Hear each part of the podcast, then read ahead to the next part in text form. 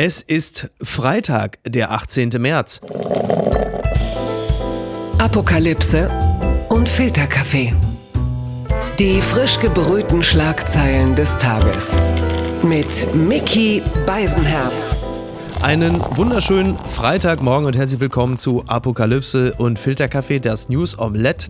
Und auch heute blicken wir ein wenig auf die Schlagzeilen und Meldungen des Tages. Was ist wichtig? Was ist von Gesprächswert? Worüber lohnt es sich zu reden? Und ich freue mich sehr, dass sie wieder bei uns zu Gast ist. Das letzte Mal ist schon wieder viel zu lange her. Ich höre sie aber ja trotzdem regelmäßig, da sie zusammen mit Kerstin Hermes jede zweite Woche bei Radio 1 uns durch den Morgen führt. So ein bisschen dann auch heute in Kombination mit mir. Guten Morgen. Morgen, Julia Menger. Guten Morgen, Kerstin. Äh, Miki. ja, man muss sich ein bisschen. Ja, ja, sehr gut, sehr gut. Vor allen Dingen jetzt, da ich weiß, dass James Bond zu Amazon Prime wechselt. Es gibt wohl einen Mega-Deal von Amazon Prime mit MGM. Das berichtet äh, Variety. Und das ist natürlich toll. Also das Bond-Universum wird jetzt dann vielleicht aufgefächert, so wie das Disney ja auch mit Star Wars gemacht hat und so. Hm. Und das mhm. passt ja irgendwie auch. Also ich meine, Bond und Amazon, ein Unternehmen, dessen Besitz Besitzer ja eh aussieht wie Blofeld, der die alten Hemden von Liberace aufträgt, das ist ja eigentlich nur folgerichtig. Meinst du, ich sollte diese James Bond-Filme mir mal anschauen? Hast du noch nie? Meinst du, die taugen was? Also ich habe, glaube ich zwei, wenn es hochkommt, ja. geschaut und da war Sean Connery noch dabei. Oh ja. Der macht es ja wohl nicht mehr, habe ich gehört. Ich glaube, dass James Bond nochmal von Sean Connery gegeben wird, ist also relativ, relativ Ich bin auch eher so auf der Feel-Good-Linie gerade bei Streaming-Sachen, die ich mir anschaue. Ja. Also so Was denn zum Beispiel? Bösewichte und ähm, ich habe gerade Inventing Anna geguckt. Mhm. Das ist schon so ein bisschen glitzy auch. Ja. Und natürlich ist sie auch ein kleiner Bösewicht, könnte man vielleicht so sagen. Aber ja, und russischer Kontext, das passt natürlich auch perfekt. Ja, ne? German ist sie ist auch eine German äh, Heiress. Ja. Also das Geld liegt in Germany. Ja, ja das ihr. ist ein Satz, den Christian Lindner so äh, künftig vermutlich auch nicht mehr sagen wird, wenn die Tankrabatte so weitergehen. Aber gut, da, da kommen wir möglicherweise später noch zu. Wir steigen erstmal hier ein. Die Schlagzeile des Tages.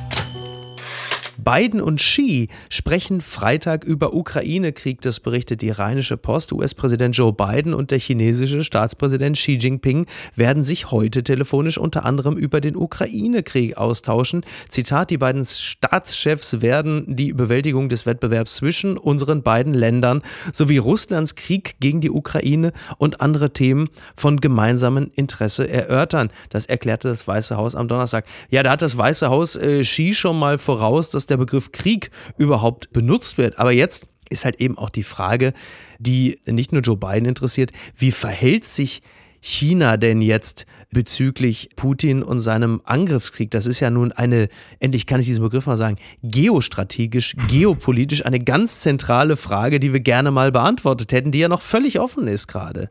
Ja, ich finde das eine interessante Formulierung, gemeinsame Interessen. Also mhm. bei gemeinsamen Interessen fällt mir bei USA und China jetzt gar nicht so viel ein. Also ich meine, die sind ja im Handelsstreit seit Ewigkeiten. Und dass die sich jetzt ausgerechnet bei der Ukraine irgendwie einigen können. Ja. Äh, ja, also sollen telefonieren, es wird ja viel telefoniert. Oh ja. Äh, ich habe auch gesehen, Erdogan arbeitet an einem Treffen von Putin und Zelensky. Das finde ich auch sehr, Friedensengel sehr Erdogan. Ja, ja. Aber, also wenn er das schafft, dann äh, kann China mal einpacken. Aber vielleicht es heißt ja immer, sie haben Einfluss auf Putin und mhm. sie können da irgendwie vielleicht was deichseln, aber. Naja, es ist, also letzten Endes geht es ja immer nur um wirtschaftliche Interessen. Also Erdogan hat ja jetzt auch nicht den inneren Dalai Lama entdeckt, weil er so ein Menschenfreund ist, sondern nicht. es geht natürlich, ich, selbst, das haben sie mir wirklich im Laufe der Jahre auch ausgetrieben, das, den Glauben an das Gute. Es geht natürlich immer nur, klar, um, um strategische Interessen und China muss halt gucken, was haben wir davon, wenn wir uns mit den USA und dem Westen gut stellen. Ich meine, da gibt es natürlich riesige Absatzmärkte, vielleicht auch dann nochmal neu zu erschließen, wer weiß.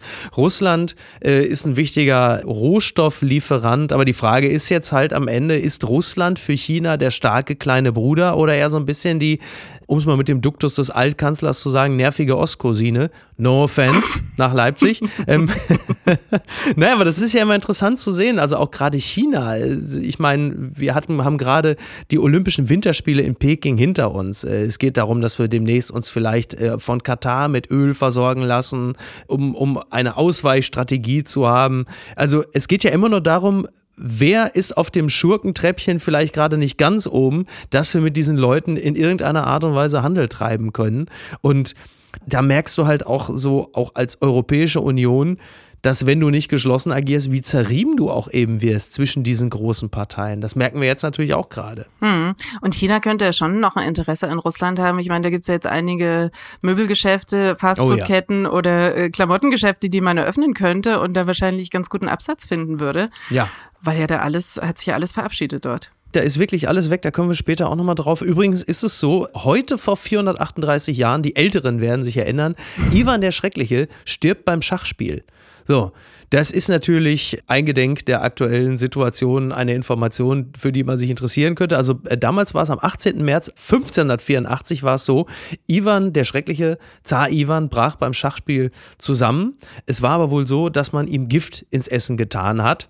Und äh, um sicher zu gehen, dass also auch wirklich Feierabend ist, stand also wohl noch jemand bereit, der, den ich zitiere, auf das Schachbrett gesunkenen Herrscher auch noch erdrosselt hatte. So, also man wollte wirklich sicher gehen, dass jetzt echt Feierabend ist. Und ich stelle mir die ganze Zeit die Frage, gibt es in Russland nicht eine Elite, von der wir vielleicht gar nichts wissen, politisch, wirtschaftlich, die, wie soll ich das jetzt ausdrücken, also Putin auch gerne mal auf eine Partie Schach einladen würden? Mhm. Schön wär's, ne? Ja. Bei James Bond würde es so jemanden geben wahrscheinlich. Aber ja, das ist richtig. also mit Essen vergiften geht's schon mal nicht. Da hat er zwei Vorkoster angeblich. Mhm. Also der ist ja ist ja nicht doof. Ja. Und ich habe ähm, mal rausgesucht, was der zum Frühstück isst gerne, Putin. Jetzt sag nicht irgendwie Mit so raten. Frosties, wenn es darum geht, wie Nee, rote Betesaft. Also russischer geht's glaube ich nicht mehr. Ja. Äh, Getreidebrei mit Quark und Honig und und das könnte interessant werden, rohe gequirlte Eier. Und aber von wenn die Salmonellen ja, vielleicht so, den ja, Job erledigen ja. könnten. Oh, das wäre natürlich, genau, das ist aber sehr gut. Ich setze ja auch irgendwie noch auf so eine Pointe der Geschichte, genau das. Er kriegt dann halt einfach eine Salmonellenvergiftung. das ist ein sehr, sehr guter Gedanke, weil anders kann es ja kaum noch laufen, denn also er hat ja nun nicht nur von Joe Biden offiziell anerkannt den Status des Kriegsverbrechers. Es ist ja auch so zum Beispiel Mariupol, das sagt der Stadtrat von Mariupol, es sind 80 Prozent der Wohnungen mittlerweile zerstört. Wie wir ja auch mitbekommen haben, dieses bombardierte Theater auf dem Vorplatz stand extra noch Mhm. Kinder, damit man aus der Luft sehen kann, dass es sich hier um Zivilisten, Zivilistinnen und Kinder handelt, spielt alles keine Rolle. Und die Frage, die ich mir halt eben stelle, ist, egal wie das Ganze dort ausgeht, wie schnell oder langsam das in der Ukraine dauert, es kann ja mit Putin danach kein weiter so geben. Also äh, Russland wird halt auf dem Status von Nordkorea ankommen, was die Wirtschaftsbeziehung angeht, als Paria. Es wird ja keine Art des Handels geben. Und selbst wenn man sich auf eine Art Friedensvertrag einigt oder der Westen irgendwann sagt, okay, wir müssen jetzt weitermachen, man wird nicht die Möglichkeit haben, mit Putin weiterzumachen, weil es nicht geht, weil er ein Kriegsverbrecher ist. Also muss es doch innerhalb Russlands auch ein Interesse geben, ihn auszutauschen in irgendeiner Form, dass man sich darauf verständigen kann, mit Putin konnten wir nicht weitermachen, aber Person XY, die man uns da jetzt hinsetzt, die ist ja nicht Putin, also können wir äh, mit dieser Figur weitermachen. Also jetzt mal ganz kalt und zynisch einfach nur, damit man auch eine eine Rechtfertigung hat, mit Russland wieder Geschäftsbeziehungen aufzunehmen. Denn das ist ja auch völlig klar. Es gibt natürlich auch im Westen ein tiefsitzendes Bedürfnis nach Möglichkeit, irgendwann mit Russland wieder in irgendeiner Art und Weise äh, gewinnbringend zusammenzuarbeiten. Aber mit Putin kann es halt eben nicht sein. Aber so weit bist du schon. Ich bin irgendwie noch gar nicht da an dem Punkt. Mhm. Ich bin gerade noch so im, in dem gefangen, was, was gerade passiert. Und ich kann auch, so sehr ich das will, auch gar nicht so richtig optimistisch sein, was das Ja. angeht. Also es wäre total schön, wenn es da in Russland ein Aufbegehren gäbe, wenn da irgendjemand ob er jetzt ihn umbringen muss oder ob da irgendein anderer Putschversuch irgendwie erfolgreich sein kann. Aber ich kann mir irgendwie nicht ausmalen. Und ich meine, das erinnert in vielen Punkten an einen schlechten Film, was da gerade passiert. Aber Ja. was der nächste Plot-Twist ist, wie das jetzt alles weitergehen kann, wie wir da irgendwie rauskommen. Also mir fehlt da gerade absolut die Fantasie und ich hoffe natürlich auch das Beste. Ich merke aber, dass ich da irgendwie sehr pessimistisch bin, was das Ja. alles angeht. Schließe ich mich an. Also jedes Szenario, das ich im Kopf äh, hin und her äh, wühle, als natürlich Nicht-Experte, endet nicht positiv, kann es gar nicht, weil dafür ist auch schon der Schaden jetzt schon viel ist so zu viel groß. kaputt. Ja. Mhm. Und leider ist es aber bei den Experten und Expertinnen ja nicht anders. Also auch die haben derzeit nichts anderes übrig als Schulterzucken. Und das wiederum lässt mich aber dann in, in den Glauben flüchten. So ist es leider. Den habe ich nicht. Ich bin doch deine Ostcousine, du weißt es. Stimmt, stimmt. Hab keinen Glauben. Blattgold. So peinlich war der Bundestag noch nie. Das schreibt Henrik Widowild für NTV. Während viele Bürger sich um die Hunderttausenden fliehenden Ukrainer kümmern, zeigt die Ampel dem ukrainischen Präsidenten Zelensky, was sie für richtig hält. Eiskalte Ordnung. Scholz riskiert eine historische Schande. Ja, äh, es war so klar, Volodymyr Zelensky hat gestern im Bundestag gesprochen. Er war zugeschaltet, hat eine, eine beeindruckende Rede äh, gehalten und äh, Widowild schreibt mit eindringlichen Worten, erinnerte der Präsident an die deutsche Geschichte, warnte vor Volksvernichtung und forderte eine Luftbrücke ein. Ähm, die Nord Stream Pipelines seien der Zement, aus dem eine neue Mauer errichtet wurde, sagte er. Wir seien dahinter getrennt. Zerstören Sie diese Mauer, drängte Zelensky den stimmlosen deutschen Bundeskanzler. Tear down this wall, rief 1987 Ronald Reagan in Berlin in Richtung Michael Gorbatschow. Ja, und der Bundestag hatte nicht mehr darauf zu antworten, als zur Tagesordnung überzugehen. Mhm. Die, vielleicht die deutsche Superkraft, die mhm. Rückkehr zur Tagesordnung. Also da hat sie einen eingebauten Kompass. Die Tagesordnung findet man in Deutschland immer wieder. Das war nicht nur für Norbert Röttgen ein beschämender Tag für den Bundestag. Hast du es verfolgt? Ich habe es verfolgt, ich habe es gesehen, habe auch die Standing Ovations gesehen, vorher und nachher. Also wenigstens das gab es. Ja. Es gab jede Menge Applaus, da sind wir ja gut drin, ob auf dem Balkon ja. oder im Bundestag. Ja. So ein paar gelb-blaue Outfits habe ich auch gesehen mhm. und dann Zelensky, der so müde aussah wie noch nie. Der wird ja jeden Tag, gehen ja seine Augen so ein ganz kleines Stückchen ja. dazu und der sieht ja so fertig aus. Sein Bart wird auch immer länger. Und er saß da und hat auch nicht einmal gelächelt Mhm. Es gibt ja auch nichts zu lächeln. Und ja. ähm, was ich krass fand, dass, es, dass er dann gesagt hat, dieses Nie wieder von Deutschland, ja. was wir ja so gerne sagen nach, dem, nach allem, was passiert ist im Zweiten Weltkrieg, das ist nichts wert. Ja. Und die historische Verantwortung von Deutschland, damit ist es halt nicht weit her im Vergleich zu den USA, die mhm. er dann hervorgehoben hat. Und dann habe ich kurz gedacht, na, die USA, sind ja genauso NATO-Land und sagen ja genauso, diese No-Fly-Zone ja. kann es nicht geben. Und die USA schicken Waffen und wir schicken Waffen. Natürlich sind die, die Waffen der USA wahrscheinlich sehr viel besser als unsere. Ich schätze ja. Aber was ist es? Ist es dann einfach nur, wie die USA oder auch Großbritannien sich geben, dass sie nämlich zum Beispiel an so eine Rede im Parlament dann auch was antworten und sich so ein bisschen mhm. empathischer geben und, und mehr sprechen. Aber die Frage ist, nützt es der Ukraine nicht genauso wenig? Also sind die nicht trotzdem allein gelassen von allen gerade? Das hat wahrscheinlich auch ein bisschen was mit dem Sanktionspaket zu tun, dass Deutschland halt natürlich immer noch fleißig äh, ja. Putin Geld überweist. Ne? Die, es gibt ja diese ganzen Banken, da ist natürlich jeder Kontakt gekappt bis zur Gazprom-Bank. Robert Habeck der ja immerhin von den Grünen ist, aber halt eben auch Wirtschaftsminister, befindet sich ja mittlerweile in der absurden Situation eigentlich, dass er es verteidigen muss, nicht sofort diesen Gas- und Ölimport aus Russland einzufrieren. Aber er sieht natürlich auch die ja, diese ganzen Ambiguitäten, mit denen man halt da natürlich zu handeln hat. Und es gibt Expertinnen und Experten, die sagen, das geht sofort. Also Anja Kohle hat es ja bei Maischberger zum Beispiel gesagt, mhm. dass hm. man das natürlich sofort könnte. Man hat äh, genügend erstmal gespeichert. Andere wiederum sagen, nein, das geht halt eben nicht. Und du siehst halt, wie jemand wie Habeck zum Beispiel natürlich auch mit sich selber ringt. Ich bin nicht in der Situation, ich kann das nicht beurteilen. Ich sehe aber natürlich, das Riesenproblem, du hast es ja gerade gesagt, wir applaudieren, wir tragen gelb-blaue Kleidung, wir sind aber oft zu mehr kaum fähig als zu Cheerleading und stehen halt am Rand. Das gilt natürlich bis zum gewissen Grad natürlich auch für die USA und für Großbritannien und für die komplette NATO, die am Rand steht und animiert und cheerleadet und sagt, ihr kriegt natürlich auch ein paar Waffen und ein paar Systeme, damit ihr länger durchhaltet. Aber die Frage muss natürlich auch erlaubt sein, wie lange geht das halt eben. Also wie lange durchhalten oder ist das Ganze halt am Ende wirklich von Erfolg gekrönt, weil Putin an einem bestimmten Punkt erkennt, dass es sich nicht lohnt, dass man sich zu sehr aufreibt, dass die Bilder, die in die Heimat dann doch irgendwie auf irgendeine Art entsendet werden, mhm. ähm, negativ sind.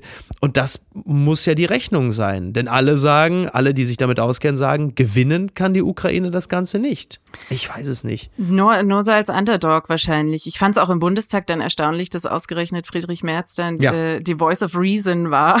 Mhm. dann das ausgesprochen hat, ist auch ein Krisensymptom, viele, ne? ja, total. Das, es gibt nur Überraschungen. Ja. Ähm, was viele auch gedacht haben, es hat sich einfach komisch angefühlt, mhm. keine Debatte danach zu haben. Aber Geburtstagsgrüße. Ja, und äh, die Union hat der Tagesordnung aber auch zugestimmt. Also das ist auch wieder, Friedrich Merz hat es ja auch sehr geschickt dann ausgenutzt. So erst mhm. so, ja, ja, wir machen Zelensky und dann reden wir über, über Corona oder über was auch immer und, und um sich dann hinzustellen mhm.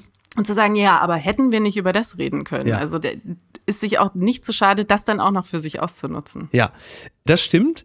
Ich finde es nur bemerkenswert, das gab es ja dann auch von einem, ich glaube, es war ein Staatssekretär der SPD, der sich dann öffentlich über den äh, setzte, ist in Gänsefüßchen Botschafter, den ukrainischen, mhm. echauffierte, weil der da im Ton äh, verrutscht. Und das ist natürlich schon, da, da merkst du halt jetzt, also auch eine Form von Gewöhnung. Ja, es ist Woche drei und jetzt gibt es schon die ersten Haltungsnoten, ja. weil der ukrainische Botschafter da sein Volk und vermutlich sogar auch Verwandte von ihm in der Ukraine ja, äh, im Bombenmagel sind. Zu reden. Das, das ist ja nicht ganz unangenehm. Das ist so ein bisschen dieses ja. Heul leise, wo man sagt, ja, aber Leute, wir sind, äh, was habt ihr denn erwartet? Klar, ne, ein Botschafter ist natürlich zur Diplomatie angehalten, aber es ist halt auch letzten Endes in einem Ton, den man jetzt auch nicht verdammen muss. So, es und, geht halt äh, um Leben und Tod. Genau. Ich meine, das äh, lässt sich hier in Deutschland ja immer noch ganz gut ausschalten. Also ich sehe in meiner Nachbarschaft so ein paar Autokennzeichen mit diesem UA drauf, die tatsächlich ja. aus der Ukraine jetzt hier parken, was ich so ganz surreal finde. Mhm. Aber ansonsten, wenn man möchte, kann man ja trotzdem die Sonne draußen genießen und muss sich mit dem Ganzen nicht beschäftigen. Und wenn dann so ein Botschafter stört, der sagt, hallo, es ist immer noch Krieg, es werden immer noch äh, Kinder unter anderem getötet, dann hört man das natürlich nicht so gern. Heute ist übrigens äh, Jahrestag der Krim-Annexion, habe ich gesehen. Ach, Heute Jahre vor so, acht ne? Jahren. Ja. Mhm, 2014, 18. März ging der ganze Dreck los. Die unbequeme Meinung. Keine Impfpflicht ist eine Zumutung. So zitiert die Zeit die grünen Abgeordnete Emilia Fester. Befürworter und Gegner der Impfpflicht haben im Bundestag nach einem Kompromiss gesucht. Ich will meine Freiheit zurück, forderte eben diese grünen Abgeordnete. Ja, sie verwies natürlich im Rahmen der Impfpflicht ab 18, verwies sie auf Museumsfestival und Clubbesuche, die sie während der vergangenen zwei Jahre aus Vorsicht und aus Rücksicht nicht unternommen habe. Mit der Impfung habe man etwas gefunden, das uns schützen kann und deshalb will ich meine Freiheit zurück. Nicht die Impfpflicht sei eine Zumutung, sondern keine Impfpflicht ist die Zumutung und äh, Karl Lauterbach hat ja auch nochmal die Forderung nach einer Impfpflicht mit der Möglichkeit einer gefährlicheren Mutation im kommenden Herbst begründet begründet. Derweil wird dann heute dann ja wohl das neue Corona-Management äh, durchgesetzt. Das soll ja ganz schnell im Bundesrat durchgewunken werden. Mhm. Und ich musste wirklich ein paar Mal gucken, denn es bleibt nicht mehr allzu viel bis auf diese Basisschutzmaßnahmen. Die Maskenpflicht fällt an vielen Orten, im, in Innenbereichen, in Supermärkten und viele Länder und Ministerpräsidenten, Ministerpräsidentinnen sagen, sag mal, äh, habt ihr irgendwas nicht, 300.000 Neuinfektionen, sag mal, was ist denn hier jetzt schiefgelaufen? Und jetzt die Frage an dich, wie stehst du denn zu diesem ganz, zu diesem ganz, wie stehst du zu Corona? Findest das auch so schlecht? Gute Frage, Miki. ja, ja. Ich, ich, bin dem Ganzen bisher tatsächlich entkommen. Siehst du, siehst du Corona ich, auch kritisch? Was ich aufregend finde, na, ich fühle mich ein bisschen abgelehnt von Corona. Die will bisher nichts von mir wissen. Echt noch nicht? Also ich bin natürlich geimpft, aber ich habe mich jetzt noch nicht erwischt. Mhm. Und langsam werde ich ungeduldig. Nein, natürlich nicht, ähm, weil ich auch merke, dass Leute, die dreifach geimpft sind, richtig ja, ja. da niederliegen und richtig fertig sind davon. Absolut. Ja. Ich habe das Glück, den Satz hört man auch nicht so oft, ich habe das Glück, in Sachsen zu wohnen. Mhm. Und deswegen ist ja noch zwei Wochen länger Maskenpflicht, genau wie in Bayern zum Beispiel ja auch. So kennt man also, die Sachsen, ja vernünftig von Kopf bis Fuß und das heißt, äh, ich kann auch länger Maske aufsetzen beim Einkaufen und die anderen machen es vor allem auch.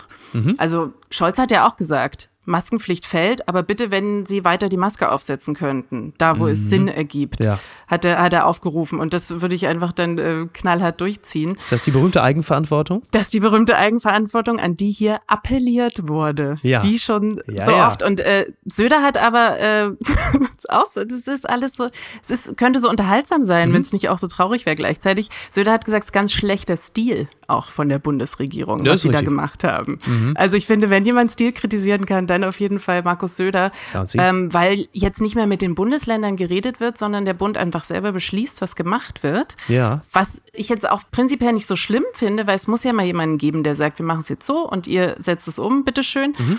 Aber die Länder sind nicht beteiligt, das heißt, sie sind von vornherein einfach schon jetzt total beleidigt. Und ja, aber ist natürlich auch eine gravierende Sache. Ne? Also ich meine, wie gesagt, äh, Omikron ist keine Massen Massenvernichtungswaffe, das wissen wir jetzt.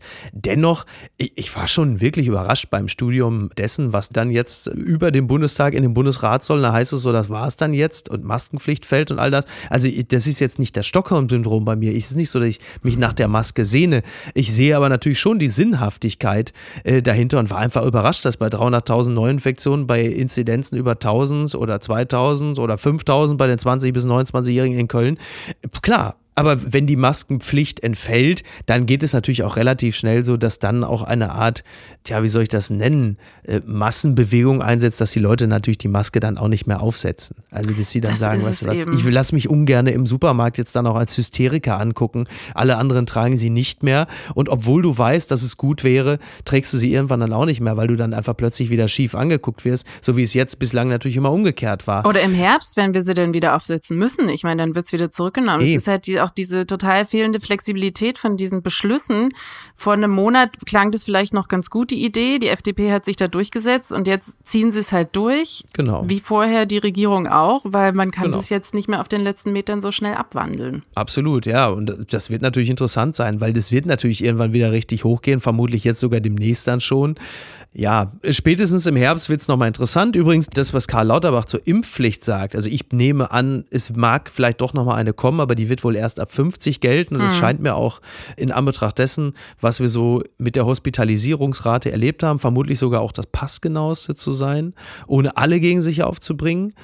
Aber was Karl Lauterbach sagt, eine Impfpflicht auf Grundlage einer neuen, gefährlicheren Mutante oder Variante, das ist ja jetzt erstmal nicht unvernünftig. Ich glaube nur, du hast halt eben auf Grundlage von Omikron, da gehen dir so ein bisschen die Argumente aus. Dafür ist es dann in Summe, ja, in Summe nicht hm. gefährlich genug, sodass die Leute mitziehen würden. Na, Jana Stamm von den Grünen sagt, äh, mit dem haben wir letzte Woche gesprochen, glaube ich, der hat gesagt, na ja, Omikron, ja, ist, ist ansteckend auch für Geimpfte und so weiter, aber es geht ja auch immer noch um die Krankenhausauslastung. Und mhm. da ist das, kommt das Gemeinwohl dann wieder ins Spiel, dass wenn man halt nicht geimpft ist und dann einen schwereren Verlauf hat, dann verstopft man halt in Anführungszeichen das, das Krankenhaus und darüber könnte man es dann doch rechtfertigen, obwohl mhm. sich ja da viele nicht, äh, nicht sicher sind, ob das vor Gericht Bestand hätte, ja. diese Begründung für eine Impfpflicht. Also warten wir jetzt auf die nächste Mutante. Äh, auf eine knallige.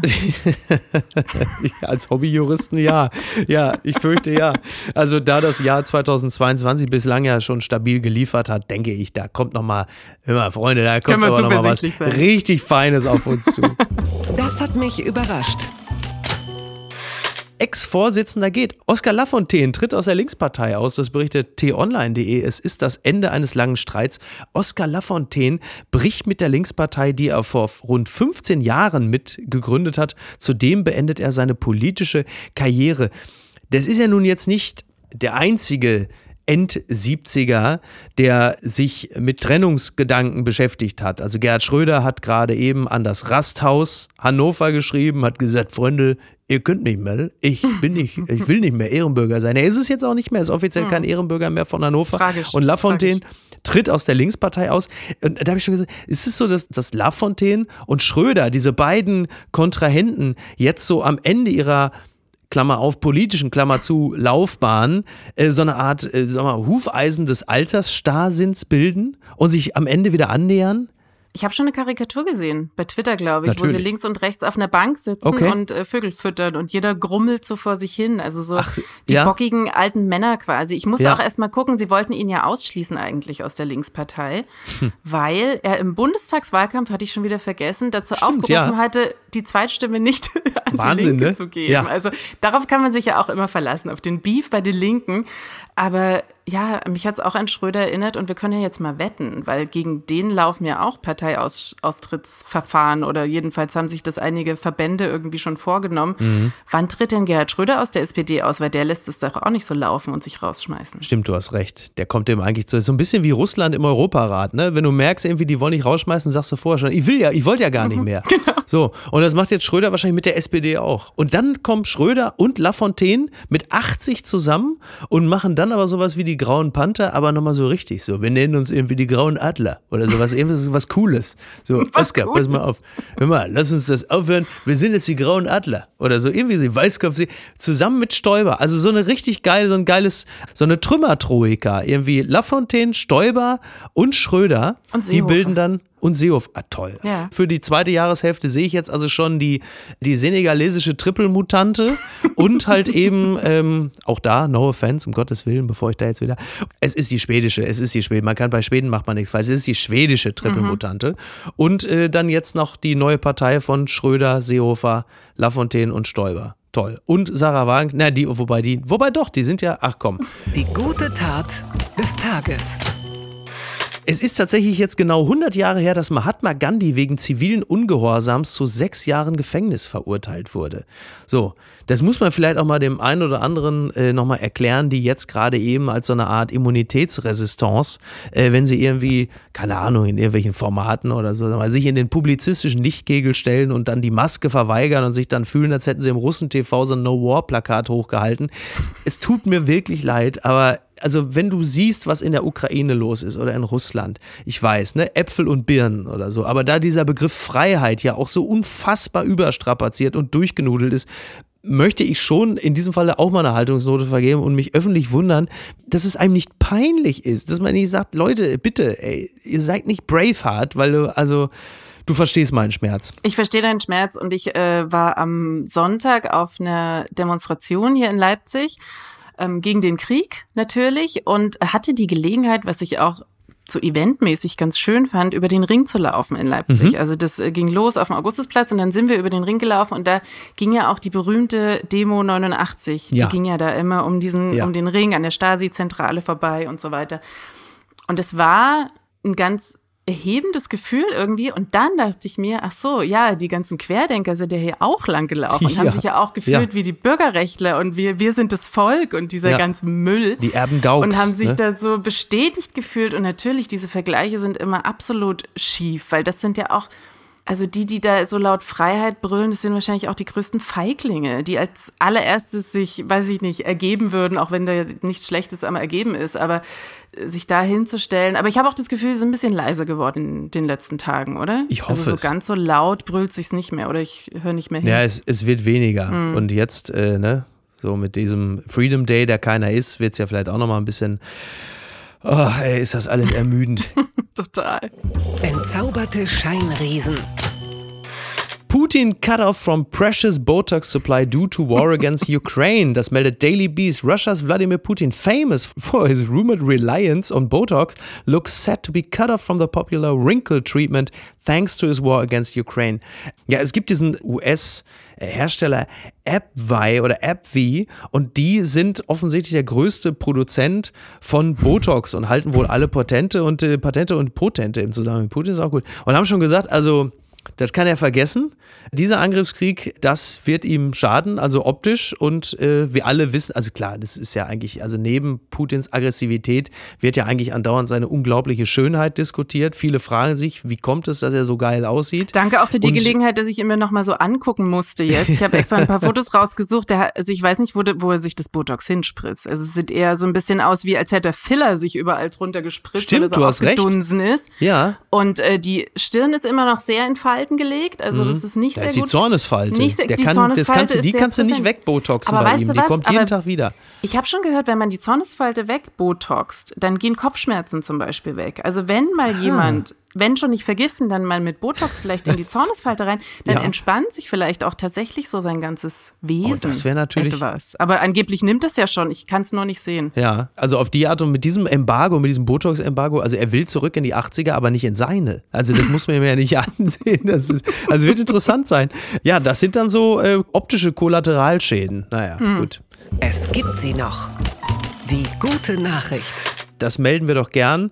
Der Iran hat äh, Menschen freigelassen. Sowas gibt's noch. Amnesty meldet, äh, Nazanin Zaghari Radcliffe und Anushi Ashori sind endlich wieder in Freiheit. Die seit Jahren im Iran festgehaltenen britisch-iranischen Doppelstaatsangehörigen. Nazanin Zaghari Radcliffe und Anushi Ashori sind nach Angaben der britischen Regierung freigelassen worden. Das hat lange gedauert, aber ab und zu gibt's dann doch nochmal positive Nachrichten.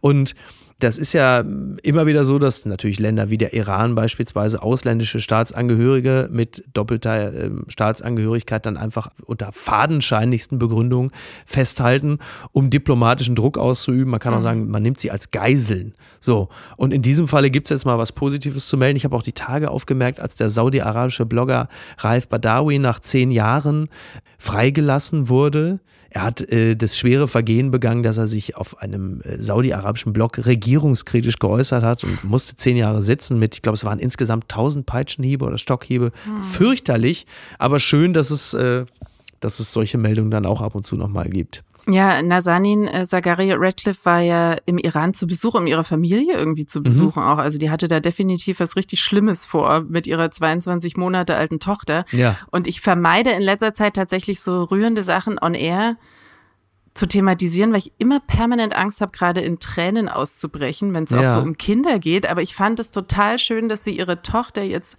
in die Arme nehmen konnte, die jetzt mittlerweile sieben ist und die sie jetzt oh. wirklich seit Jahren nicht gesehen hat. Also so, ja. so schön und so schrecklich gleichzeitig. Aber ich habe Fotos gesehen, wo sie aus dem Flieger gestiegen sind und gewunken haben und sie sahen tatsächlich auch einfach sehr happy aus. Mhm. Also hoffen wir, dass, dass sie das gut verkraften, dieses jahrelange eingesperrt sein.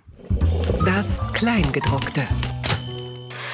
Nach der Absage der Leipziger Buchmesse Leipzig liest trotzdem und viele Verlage sind auch da. Das berichtet der Tagesspiegel. In Leipzig wird nach der Messeabsage einiges los sein.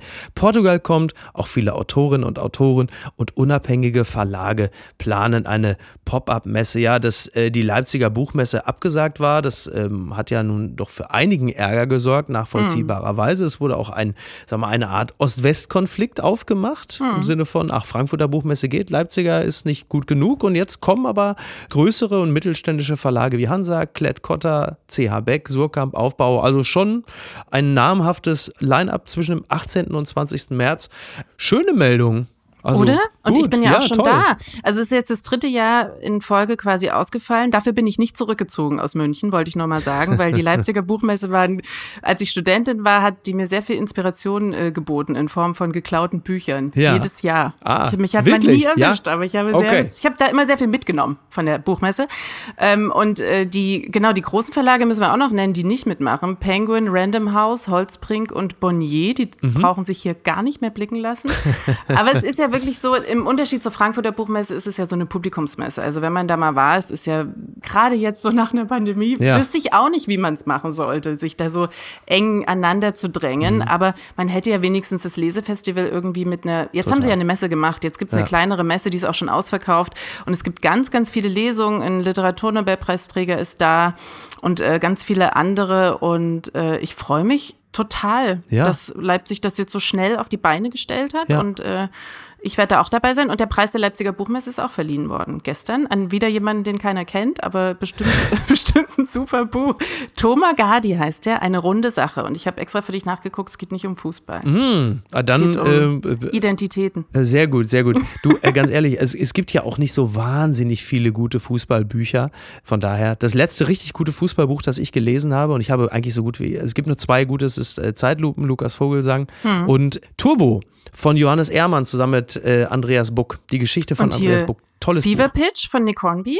Ja, nein, es gibt, schon, es gibt schon ein paar gute Fußballbücher, das muss man schon sagen. Aber die, die ich zuletzt gelesen habe. Ich mit dir über Fußball. Ja, entschuldige bitte. Das wollte ich nie. Das war überhaupt nicht mein Ziel. Ich wollte nur sagen, äh, heute Abend liest auch unsere äh, liebe, geschätzte Kollegin, nee, du bist ja gar nicht bei Radio 1, ich denke nur immer, du bist bei Radio 1. Ich Lea, fühle mich, also, ich, ja. Ja, Lea Streisand hat ein Buch geschrieben und äh, stellt es heute vor und ich darf es moderieren, das freut mich sehr. Also alle Leipziger Fantastisch, Hörer sehr gut. von Apokalypse und Filtercafé, die sollen heute abends mal ins äh, Horns Erben kommen. 20 Uhr geht es los. Bitte.